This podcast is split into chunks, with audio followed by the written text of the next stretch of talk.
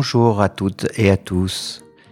Bienvenue dans cette nouvelle année 2024 pour la suite de notre émission des passages.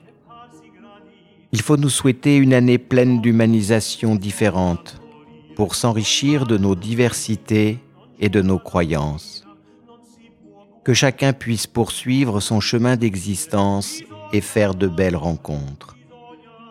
Nous sommes dans le studio Gisèle Halimi de la radio web Esprit Occitanie avec à la technique Léo.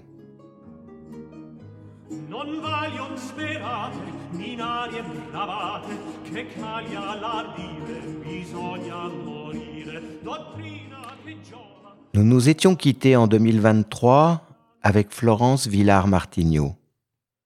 Par son engagement conjoint avec le masculin, Florence a pu créer. Elle a créé la Villa Santé avec son mari et une école de psychothérapie intégrative E3PI à Toulouse avec un médecin psychiatre. Par ses créations, Florence témoigne de sa traversée du complexe de Jocaste. Elle ne crée pas seulement par devoir, elle crée aussi avec le plaisir du désir. C'est un plaisir qui accepte et accueille les compromis et les doutes. Elle nous a laissé deux cadeaux. Le livre de la philosophe Olivia Gazalet, Le mythe de la virilité, un piège pour les deux sexes, et les trois métamorphoses dans Ainsi parlait Zarathustra de Nietzsche.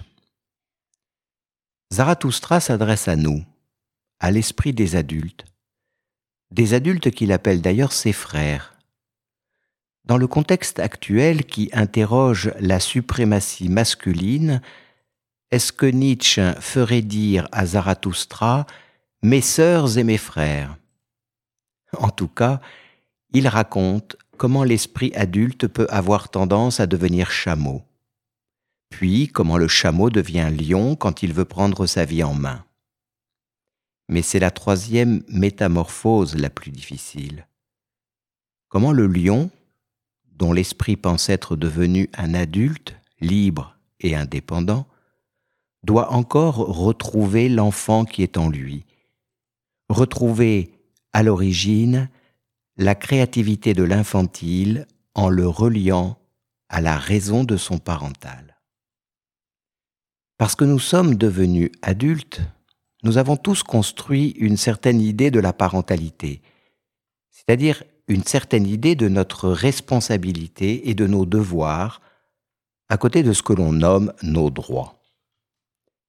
Zarathustra nous présente comme des esprits patients et vigoureux en qui domine le respect, des esprits à vouloir souvent nous charger du fardeau le plus pesant. Surtout quand on pense pouvoir porter les souffrances des autres sur nos épaules, puisque, qu'on le veuille ou non, nous portons le mal-être du monde. Mais Zarathustra renverse le propos. La charge la plus lourde à porter, c'est celle qui nous renvoie à nous-mêmes. Il dit S'humilier pour faire souffrir son orgueil, aller à la rencontre de sa folie pour tourner en dérision sa sagesse, déserter une cause au moment où on célèbre sa victoire, souffrir la faim dans son âme pour l'amour de la vérité, aimer qui nous méprise et tendre la main au fantôme quand il veut nous effrayer. Ainsi chargé, tel le chameau, l'esprit entame la traversée de son désert. Cette charge dans son désert, c'est ce que la personne, impatiente de son propre infantile, de son propre désir, demande au thérapeute de partager. Pour l'aider à porter la charge d'abord, puis ensuite pour devenir patient et être initié à l'alchimie. La charge qui nous plombe peut se transformer en or quand elle intègre notre esprit. C'est le fameux point O, celui de l'origine au carrefour des axes. celui qui est à la quille de notre embarcation, quand les boulets que nous traînons comme des ancres s'intègrent à la coque, l'enveloppe qui structure notre esprit pour constituer son centre de gravité. Grâce à ce centre de gravité, nous avons acquis la stabilité de notre bipédie. Nous pouvons rester debout durant la traversée du désert, qu'il soit sableux ou liquide. Ce sont les chants de l'album Elwan du groupe Tinariwen qui vont accompagner cette émission parce que cet album parle du désert et des hommes. Écoutons.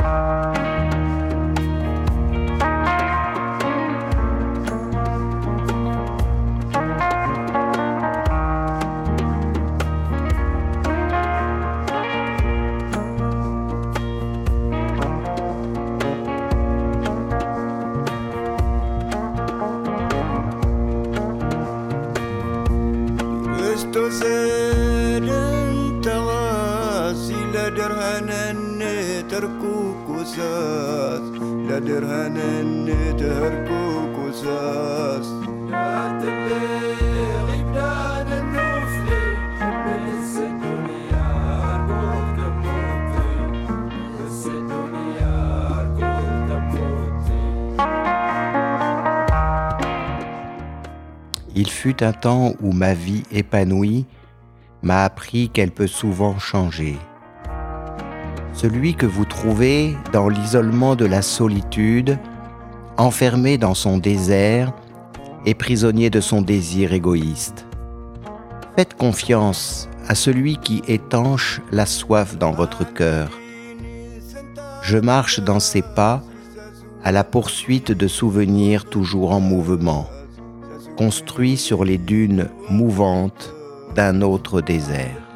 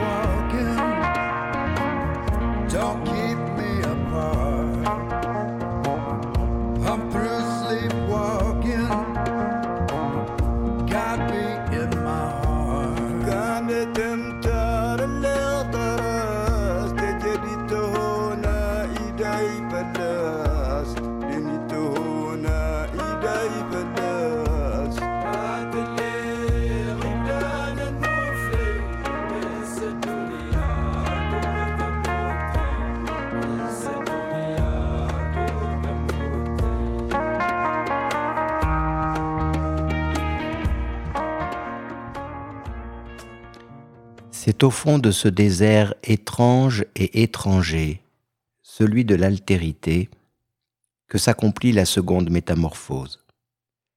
L'esprit doit devenir lion pour conquérir la liberté et prendre son destin en main.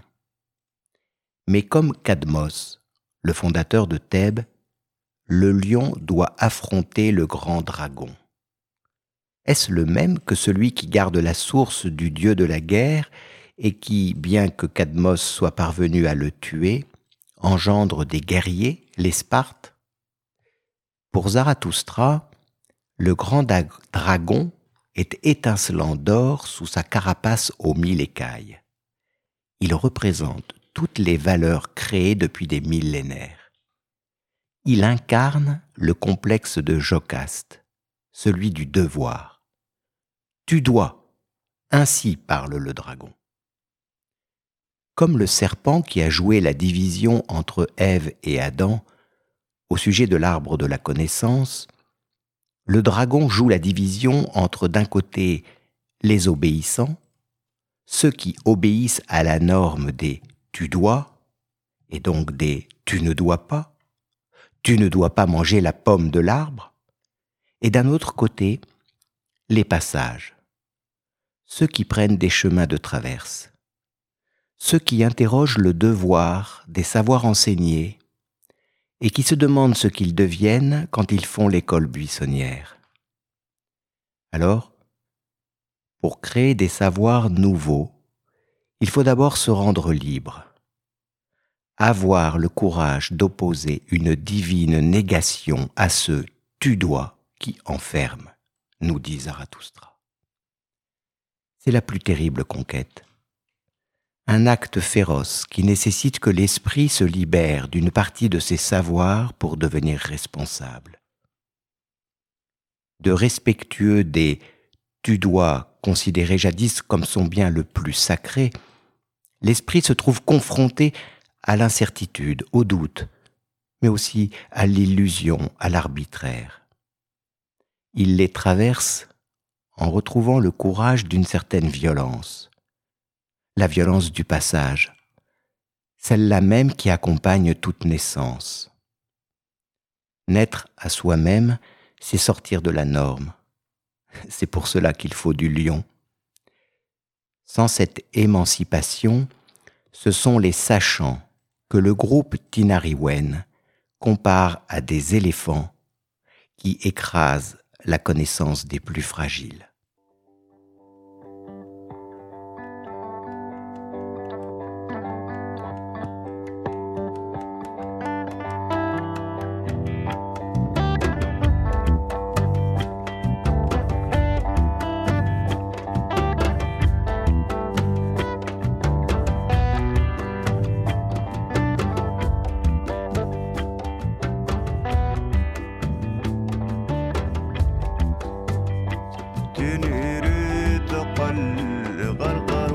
Trump was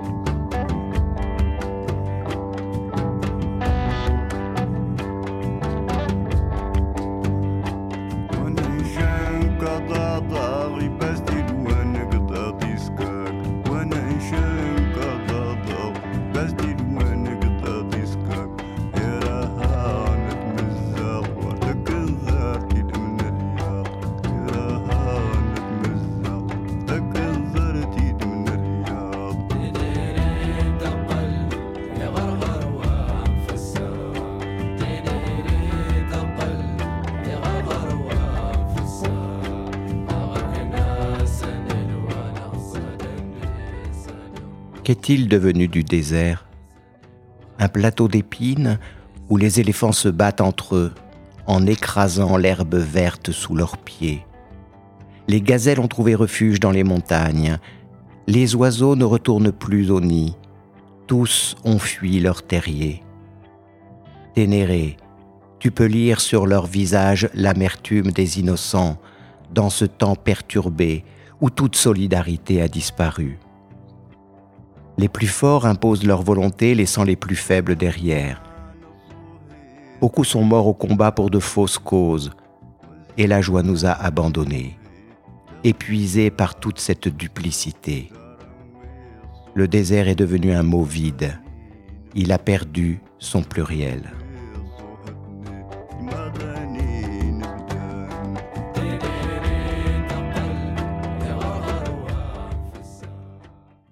Zarathustra interroge Pourquoi faut-il que le lion, après avoir été un courageux opposant au tudois, retrouve l'enfant en lui?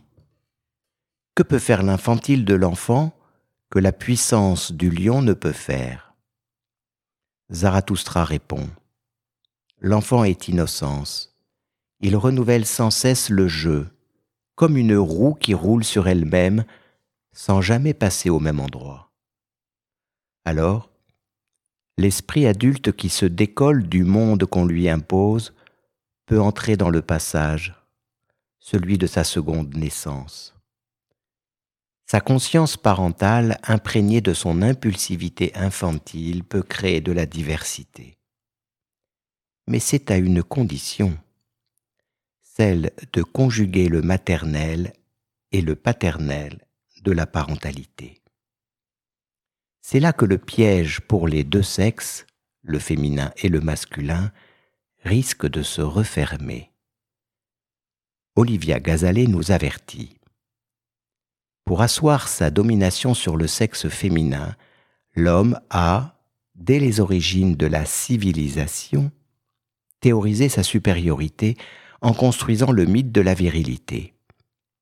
Un discours fondateur qui n'a pas seulement postulé l'infériorité essentielle de la femme, mais qui a aussi postulé l'infériorité de l'autre homme, le non viril, l'inculte, le sauvage, le sensible, celui à la sexualité différente.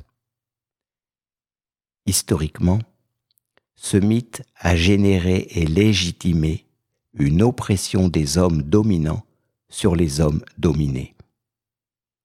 Ce n'est donc pas seulement le regard des hommes sur les femmes qui doit changer, c'est avant tout un autre regard, celui des hommes entre eux, celui de l'homme dominant sur lui-même, sur sa propre sensibilité, sur son propre féminin. Qui lui révélera?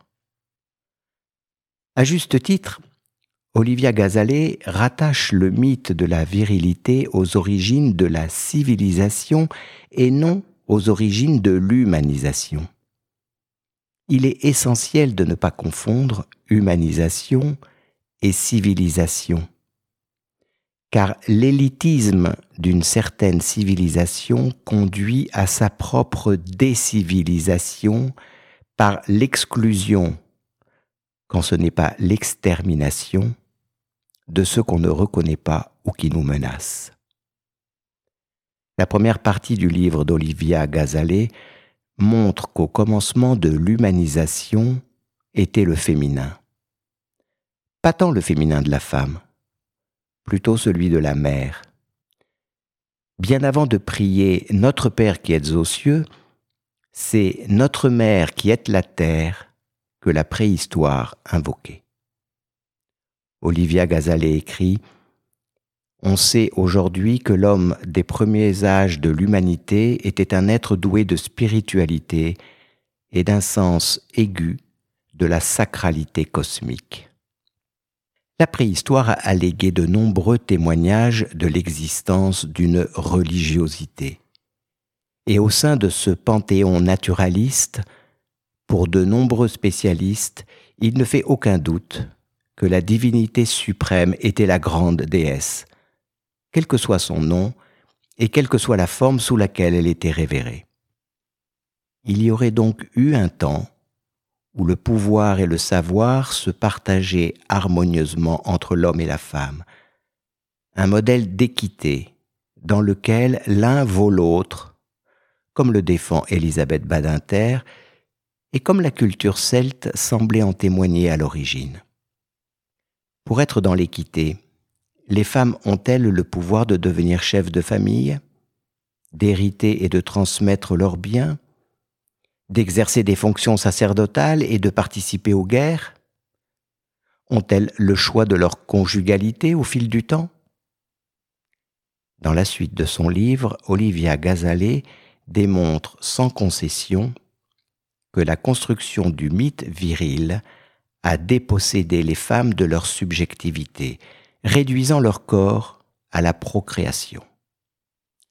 La maternité ne devient plus qu'un devoir, pour répondre à la puissance fertilisante de l'homme qui confisque le droit de parenté en imposant le nom du père. Mais la question du rapport sexuel entre les masculins et les féminins reste dans toute sa complexité sous l'emprise des dominants. La sexualité procréative devient l'obligation de la femme pendant que les hommes s'emparent de la sexualité récréative. Le groupe Tinariwen chante la voix des femmes à la recherche de leur liberté perdue, tant corporelle que spirituelle, confisquée par les hommes.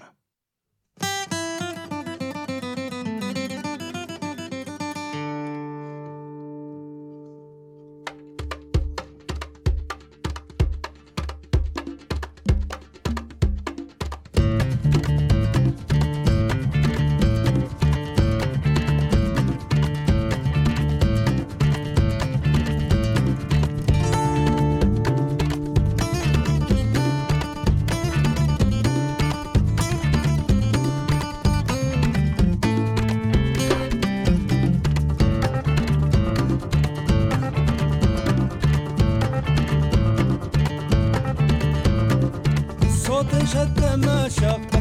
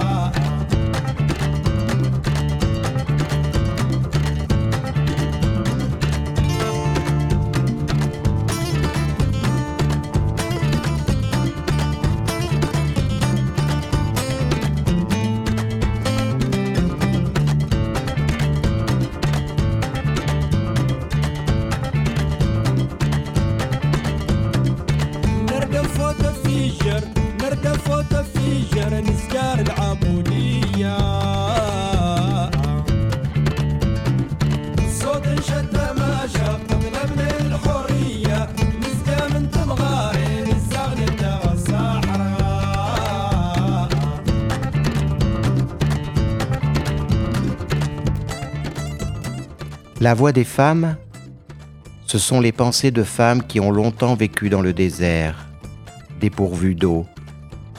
Ce sont des pensées qui ont soif de liberté. Notre souhait est que cesse l'aliénation des femmes. Alors, c'est un chant pour toutes celles qui peinent à faire la révolution et pour les aider à sortir de l'asservissement.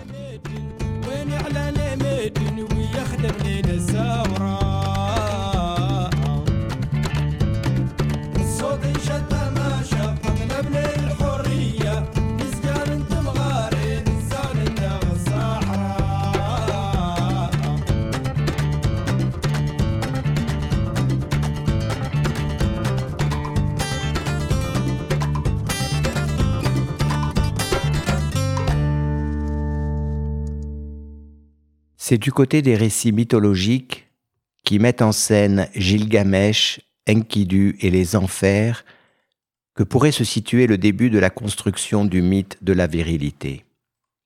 En effet, en même temps que s'installe au milieu du néolithique le primat de la paternité sous l'égide du patriarcat, les différentes versions du mythe de Gilgamesh mettent en scène la prise de conscience par les hommes de la complexité du sexe féminin.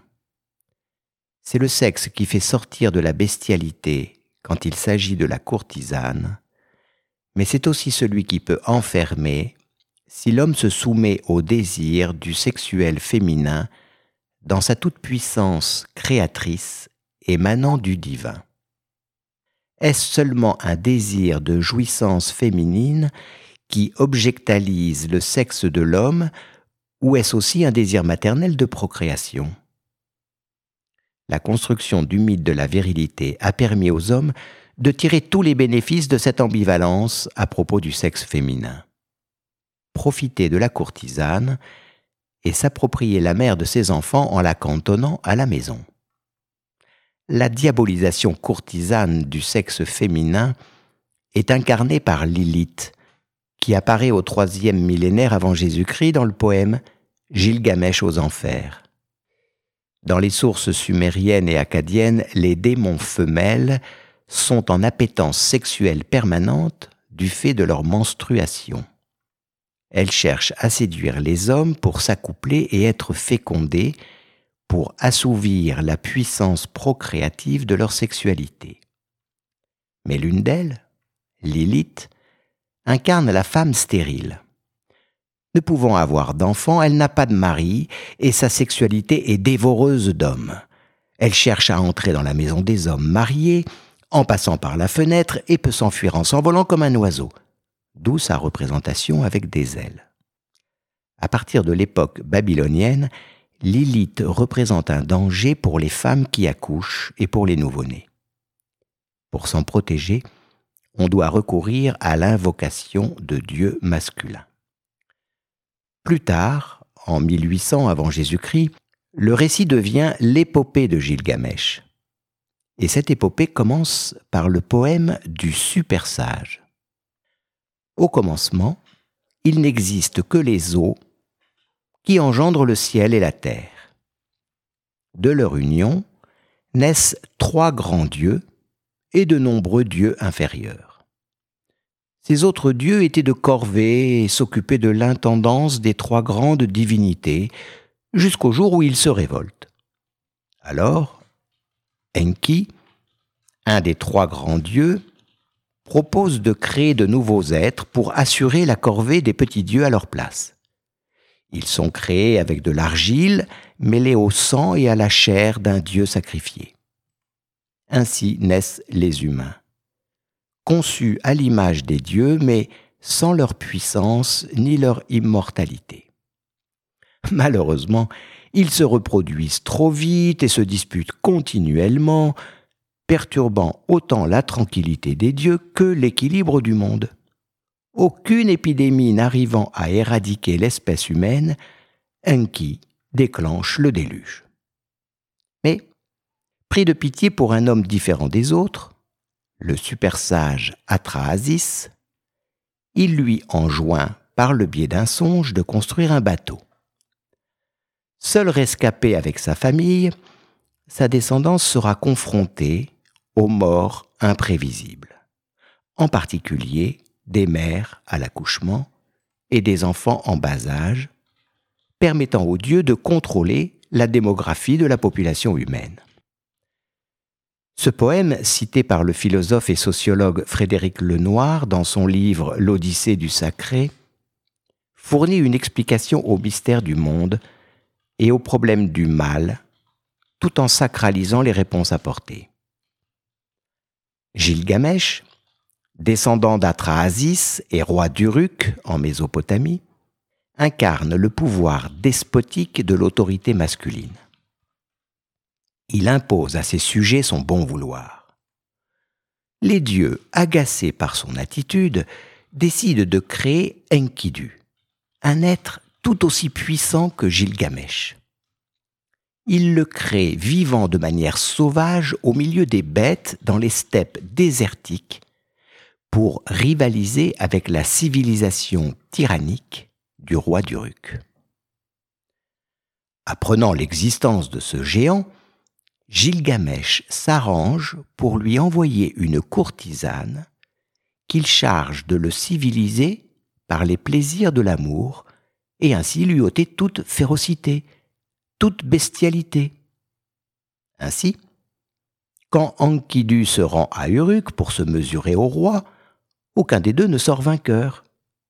et les deux héros, de force égale, finissent par se lier d'amitié, contrariant de fait le plan des dieux. Ensemble, ils triomphent du taureau céleste, taureau céleste qui devait venger Ishtar, déesse de l'amour et de la guerre, vexé d'avoir été éconduit par Gilgamesh, celui-ci préférant le plaisir avec les courtisanes plutôt que le risque d'être sous l'emprise du désir sexuel de la déesse. Les dieux et les déesses en colère décident de les punir de leur arrogance en condamnant Enkidu à une mort douloureuse. Meurtri par la perte de son ami, et prenant conscience de sa propre fragilité devant une mort possible par décision divine, Gilgamesh part en quête de l'immortalité. En errance dans des espaces désertiques, il est initié par la rencontre d'un immortel qui lui fait le récit du déluge. Gilgamesh comprend qu'il ne pourra jamais gagner l'immortalité et être l'égal des dieux. En compensation, l'immortel lui remet la plante de jouvence. Mais les dieux, considérant qu'il n'a pas encore assez payé son orgueil tyrannique de vouloir leur ressembler, sur le chemin du retour à Uruk, le serpent lui volera la plante. La traversée de ces épreuves et de ces deuils ont fait de Gilgamesh un homme sage. Et fort de ses expériences, pour sa fin de règne à Uruk, il se met au service de son peuple. Après sa mort, il incarne pour ses descendants le sage, retrouvant ainsi sa filiation avec son ancêtre Atrahasis, le super sage. Comme Atrahasis qui a sauvé sa famille du déluge, Gilgamesh, lui, saura guider toute l'humanité à venir sur le chemin de la sagesse et son règne, commémoré par les générations futures, n'aura pas de fin. N'ayant pas obtenu l'immortalité corporelle, Gilgamesh a gagné, grâce à la traversée de son désert, l'immortalité spirituelle.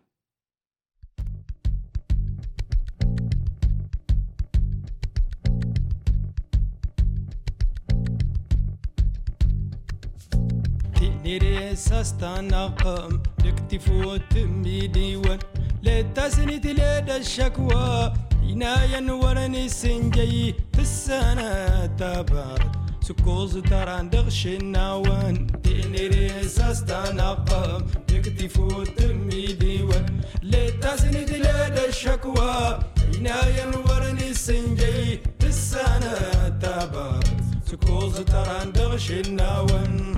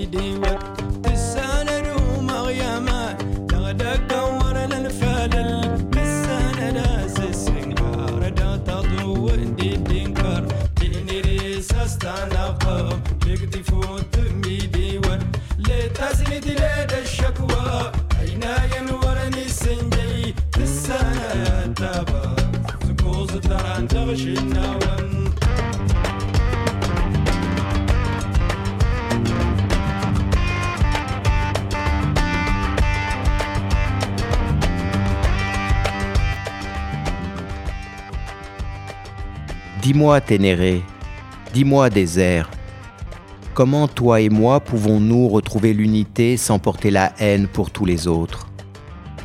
Désert, je ne peux imaginer que voyager entre les mondes ne serve pas de leçon. Je ne peux admettre que traverser les mondes ne soit pas un apprentissage. Désert, je te donne ma promesse qu'aussi longtemps que je vivrai, je reviendrai toujours vers toi Tu es le meilleur compagnon qui sait chercher de l'eau dans des lieux cachés et trouver un refuge qui précède la tempête avant qu'elle ne s'élève. Toi seul sais guider dans la nuit par la constellation des étoiles du ciel.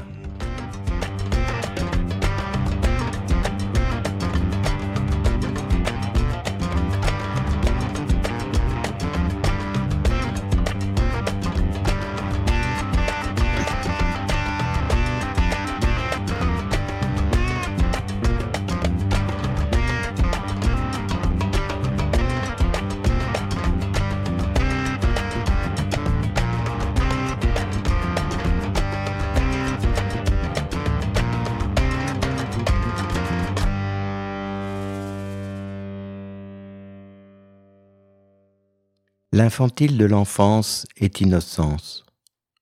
Il renouvelle sans cesse le jeu, comme une roue qui roule sur elle-même sans jamais passer au même endroit.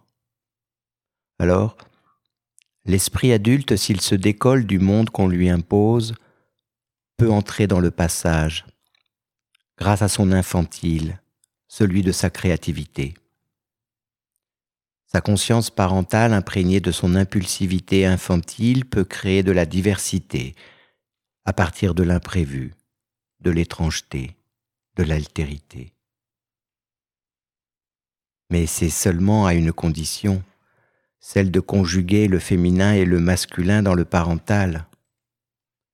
Sinon, les deux sexes pris au piège du mythe de la virilité continueront de se battre dans l'opposition. Gilgamesh est devenu un guide. Mais qu'a-t-il laissé comme message à propos de la sexualité des adultes? Comment interpréter les avances de la déesse Ishtar qu'il avait refusées, lui préférant ses plaisirs de dominant avec son harem de courtisanes? Ishtar est connue pour être la déesse de l'amour et de la guerre. Mais plus généralement, à l'origine, c'est une divinité qui réunit en elle les couples d'opposés, la fertilité et la mort, l'ordre et le désordre, les normes et les subversions, faisant de la bipolarité une nécessité existentielle. Le féminin et le masculin ne font pas partie des couples d'opposés. Ils sont unis à l'intérieur de chacun de nous parce que notre cerveau parental est un néocortex composé de deux hémisphères pour accueillir et élaborer ensemble toutes les informations sensorielles qu'enregistre notre cerveau émotionnel.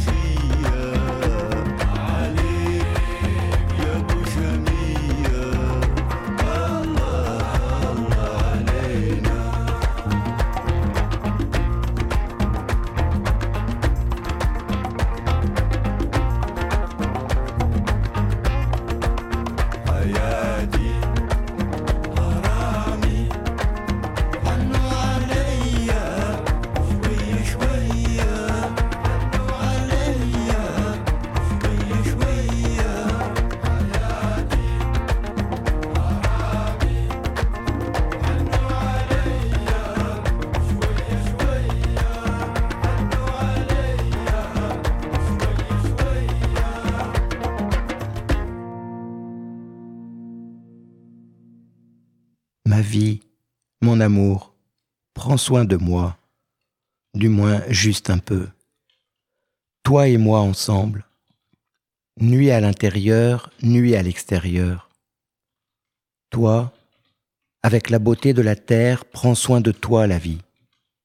Tes yeux noirs, les yeux de la gazelle encore visibles dans le noir de la nuit, personne ne peut voir que la vie est éphémère. Des rêves et des larmes tout au long de l'existence. Ce chant s'adresse à la terre-mère du temps de la préhistoire, un temps où le matriarcat et la matrilinéarité organisaient les relations à l'intérieur et à l'extérieur du clan. Dans le livre sur les sociétés matriarcales, fruit de ses recherches sur les cultures autochtones à travers le monde, l'autrice écrit, je cite, Les femmes ont un rôle considérable dans la vie des petites communautés et occupent la première place dans beaucoup de domaines. Elles ont un rôle décisif dans la culture des relations humaines et de la vie érotique, bien plus élaborée et développée que dans les sociétés prétendument civilisées. La matrilinéarité obéit à une forme sociale et culturelle selon laquelle la filiation, la parenté et les relations sociales sont exclusivement déterminées par la mère. Elle seule est considérée comme apparentée à son enfant. Le père biologique n'est pas connu. La grossesse est le stade décisif et structurant de la vie. Les enfants ne sont pas engendrés par un homme, mais par les esprits claniques ancestraux. Des êtres qui vivaient avant dans le clan et qui se réincarnent dans la matrice de la femme enceinte. Cela laisse entendre que la non prise en compte du rôle des hommes dans la conception n'était probablement pas due à l'ignorance, mais à la valorisation accordée à la conception. La grossesse a pour cause une rencontre sacrée plutôt que profane. La matrilinéarité est donc directement liée à la croyance en la renaissance réincarnation d'un ancêtre, masculin ou féminin, quel que soit le sexe génital. Ainsi, l'ancêtre est réintégré dans la vie de la communauté par l'intermédiaire d'une femme de son propre clan. Fin de citation. La matrilinéarité, en dissociant la sexualité de la conjugalité et de la parentalité, semble avoir permis l'épanouissement d'un érotisme égalitaire entre la femme et l'homme. Manifester aujourd'hui une égalité entre les hommes et les femmes et devoir défendre le droit des femmes, n'est-ce pas prendre en compte le pulsionnel infantile des hommes pris au piège de la sexualité? Que cette nouvelle année nous aide à suivre le chemin de l'union entre le féminin et le masculin, l'union du maternel et du paternel. C'est le seul chemin qui, à pas sage, marche sur les traces du parental pour guider l'infantile. Peut-être surtout le nôtre, nous les hommes. À bientôt.